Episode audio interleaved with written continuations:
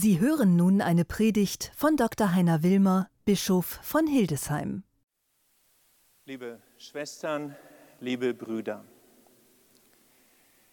das Amenleben, das Amen, kein Gebet schließt ab ohne Amen, kein Ja schließt ab ohne Amen und doch ist das Amen nicht einfach der Schluss, eines Gebetes, eines Jahres, sondern auch Ausdruck der Hoffnung, des Glaubens und der Liebe, wie es denn weitergehen könnte.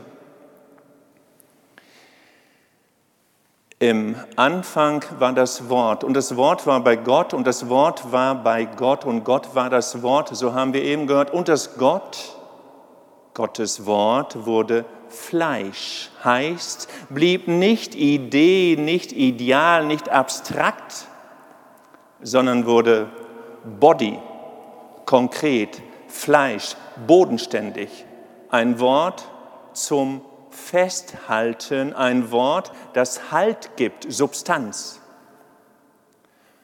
Und wenn wir jetzt dann noch einmal zurückgehen in das Hebräische, Amen dann heißt Amen nicht nur, so sei es oder jawohl, sondern Amen heißt auch so viel wie, ich vertraue dem, es ist richtig, nicht einfach richtig wie in der Mathematik, drei plus vier sind sieben, nein, es ist richtig im Sinne von, es fühlt sich existenziell gut an, es trägt mich, er trägt mich, sie trägt mich. Amen. Noch anders gesagt, wenn ich als Christ, Christin Amen sage, dann meine ich damit, ich halte mich fest an meinem eigenen Glauben, denn er gibt mir Boden. Er hält mich. Der Glaube trägt. Eine Frau, die mich in diesen Wochen sehr nachdenklich stimmt, deren Zeilen ich immer wieder gelesen habe, ist Michelle Obama.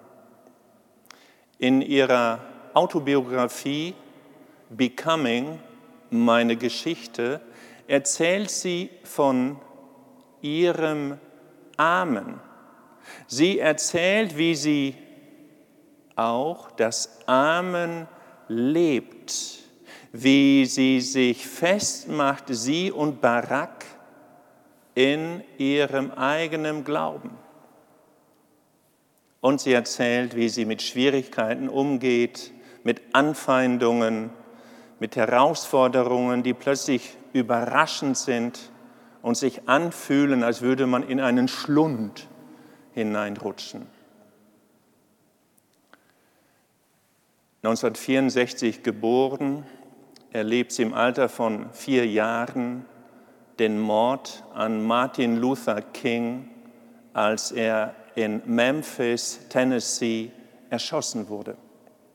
Und in der Zeit waren ihre Wünsche für ihr weiteres Leben etwa, ich möchte einen Hund eines Tages haben, ich möchte später mal, wenn ich groß bin, in einem Haus wohnen, das eine Treppe hat.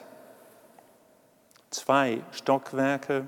Und ich möchte ein Auto, das vier Türen hat, nicht nur zwei Türen wie der, Bu Bu der Buick meines Vaters.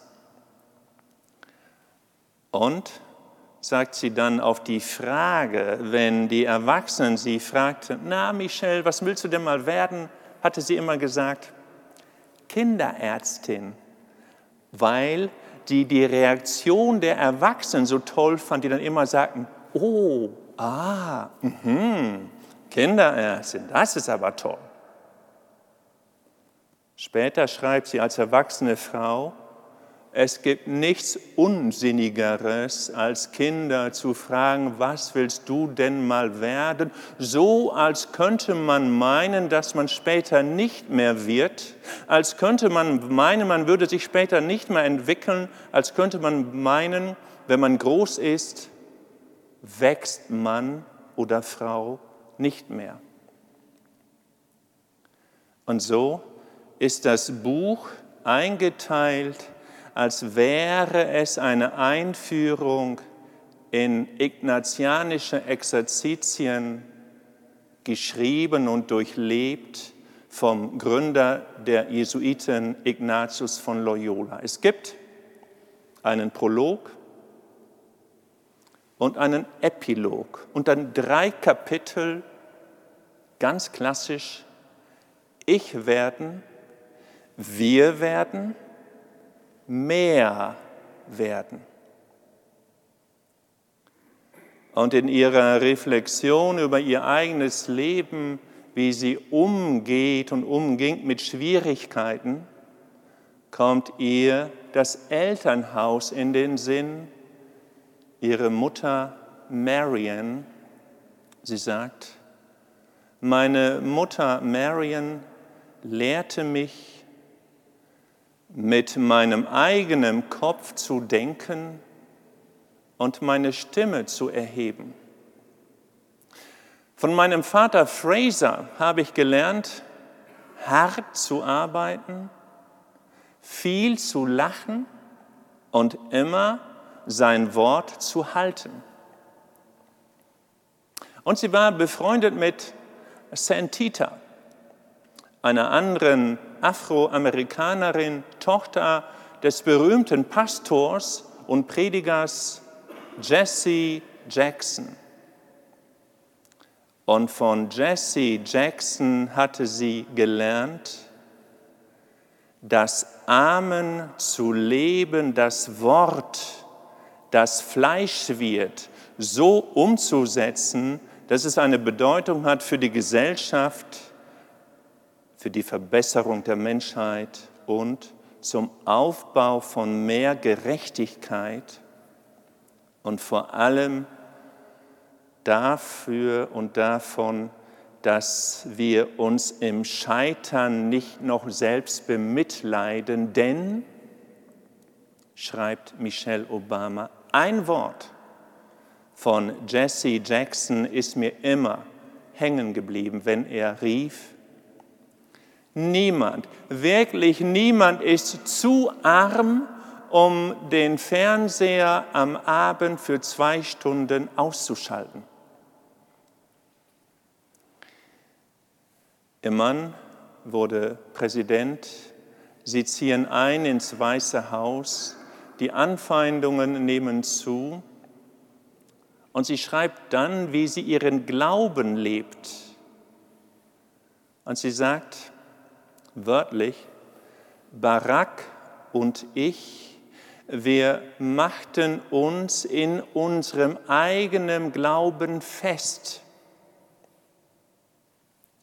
Was das heißt, führt sie dann weiter aus, wenn sie schreibt, eine Kirche besuchten wir nur noch selten, weil immer Reporter und Journalisten da waren, die in den Gängen uns Fragen zuriefen. Die Anfeindungen waren und wurden gemeiner, denn über Barak sagte man, er sei heimlich Moslem.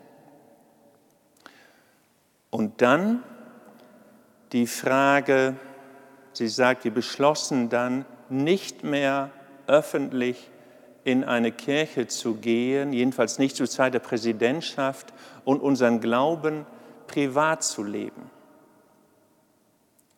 Und sie sagt ganz kurz, ganz schlicht, wie sie ihren Glauben, das Amen, privat lebte. Sie sagt, vor jedem Abendessen sprachen wir ein Gebet. Manchmal veranstalteten wir im Weißen Haus für unsere Mädchen eine Sonntagsschule.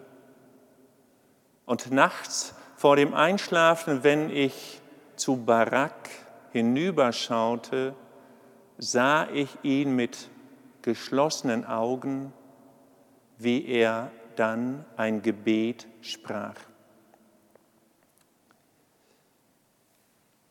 Sie schreibt, wir vermissten aber die Gemeinschaft. Wir vermissten die Wärme einer spirituellen Gemeinschaft. Das Armenleben, das Wort, das Fleisch wurde, auch in der Pandemie zu leben, ein Wort voller Hoffnung, denn uns ist gesagt, wir sind Kinder Gottes. Wir sind von der Art Gottes. Mögen auch wir uns festhalten an unserem eigenen Glauben, mögen wir jetzt und im neuen Jahr das Amen leben. Amen.